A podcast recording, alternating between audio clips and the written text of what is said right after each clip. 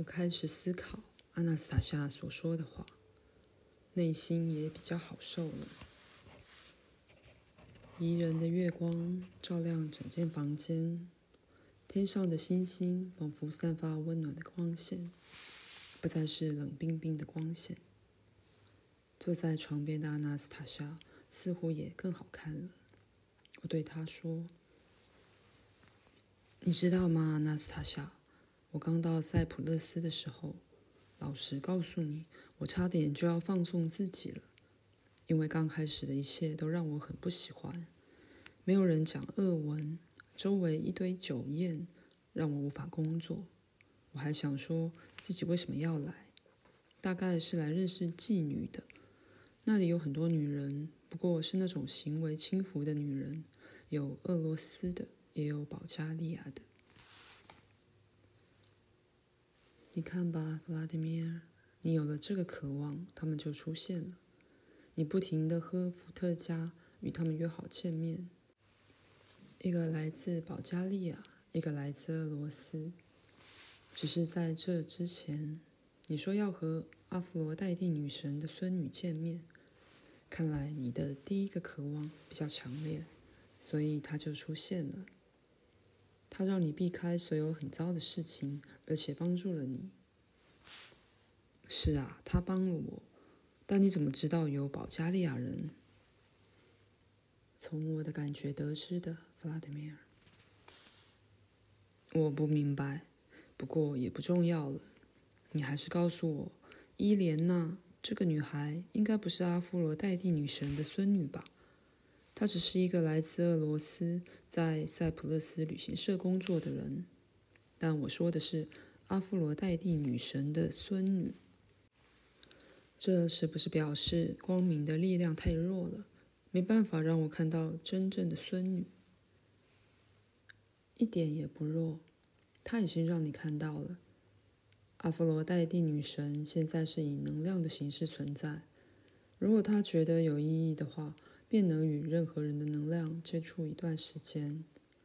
伊莲娜在你身边的时候，也有两种能量，在那些日子中。她有很多事情可以办到，也成功做到很多事情，帮到你的忙。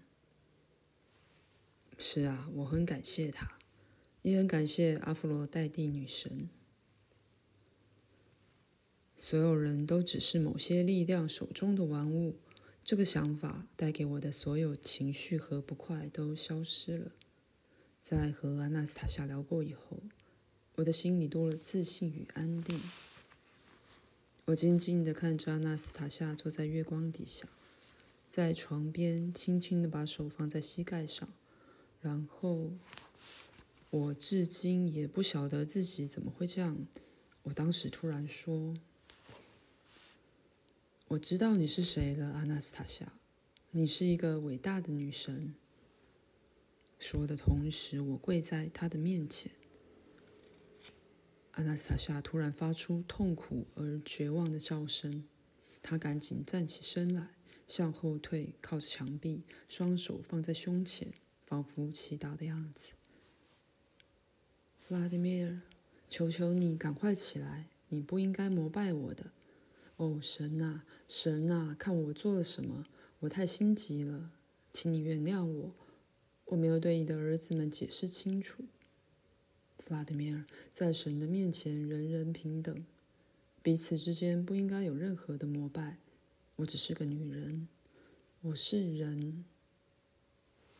你和所有人这么不同，阿纳斯塔夏。如果你只是人，那我们到底是谁？我又是谁？你也是人，只是一生都在无谓的奔波，仍然无法思考自己的使命。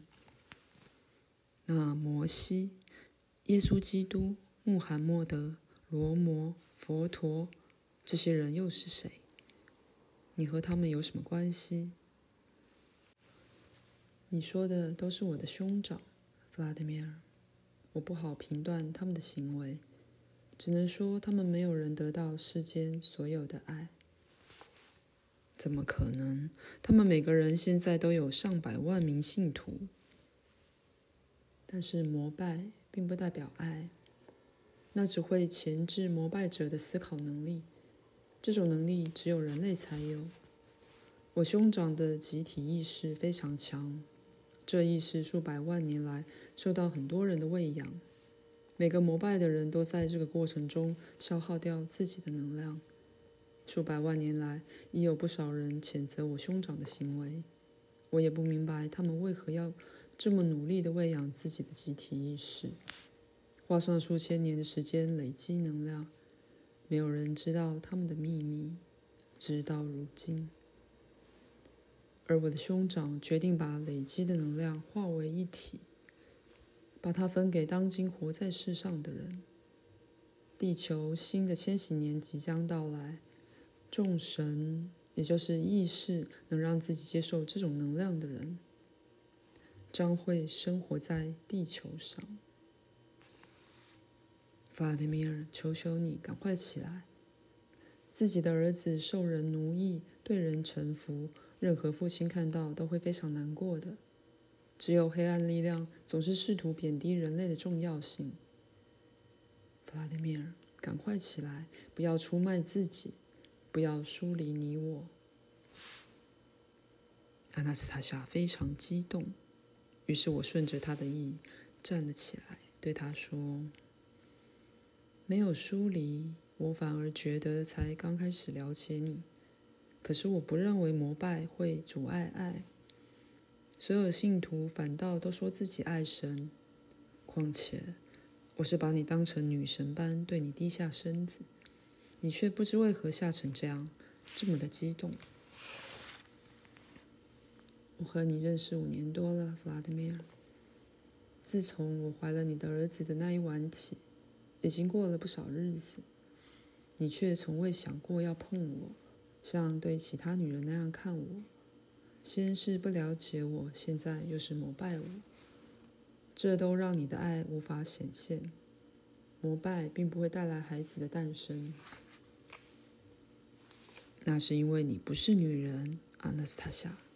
你现在仿佛成了资讯聚集的节点，不止我，其他人都无法立刻明白你说的话。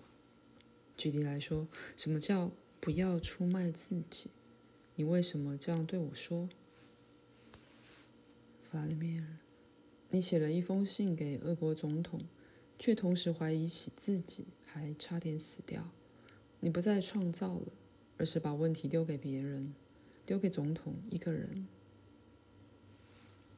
那是因为他是俄国唯一可以做些什么的人。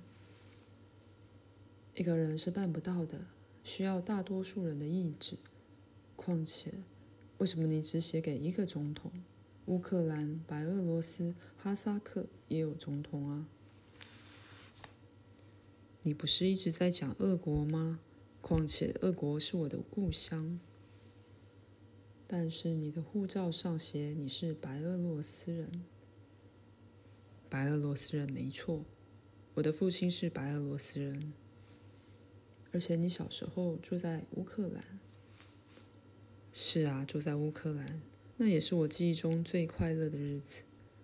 我还记得有茅草屋顶的白色小屋，还有我和邻居小孩一起抓泥鳅的泥坑。爷爷奶奶从来不会对我大吼，也从来没有处罚过我。是啊，是啊，弗拉德米尔。回想你和爷爷一起在花园里种下几棵很小的树苗。我记得，奶奶会拿水桶替他们浇水。可是你知道吗？在乌克兰的库兹德尼奇村，你出生的地方，那座花园至今仍然存在。树皮虽然粗糙了，但树上仍在结果，等着你回去。所以，我的故乡到底在哪？阿纳斯塔夏。在你里面，在我里面，在你里面，你可以听从灵魂的声音，在地球上把它永远化为形体。你说的对，我得好好想一想。我现在有种自己在这世上漂泊的感觉。弗拉迪米尔，你累了，我们一整天下来经历太多情绪了。躺下来睡觉吧。等到早上醒来时，你会因为睡眠而有新的力量，诞生新的意识的。我躺在床上，感觉到阿纳斯塔夏握着我的手，我就要进入熟睡。我知道他会让我睡得很沉、很安稳，让我早上有好的感受。但在我入睡前，我又跟他说了几句话：“阿纳斯塔夏。”可以请你让我再看一次俄罗斯的美好未来吗？好，睡吧，弗拉德米尔，你会看到的。阿纳丝塔夏轻声哼起没有歌词的歌，听起来像是一首摇篮曲。总之，太好了，人可以为自己编排一切。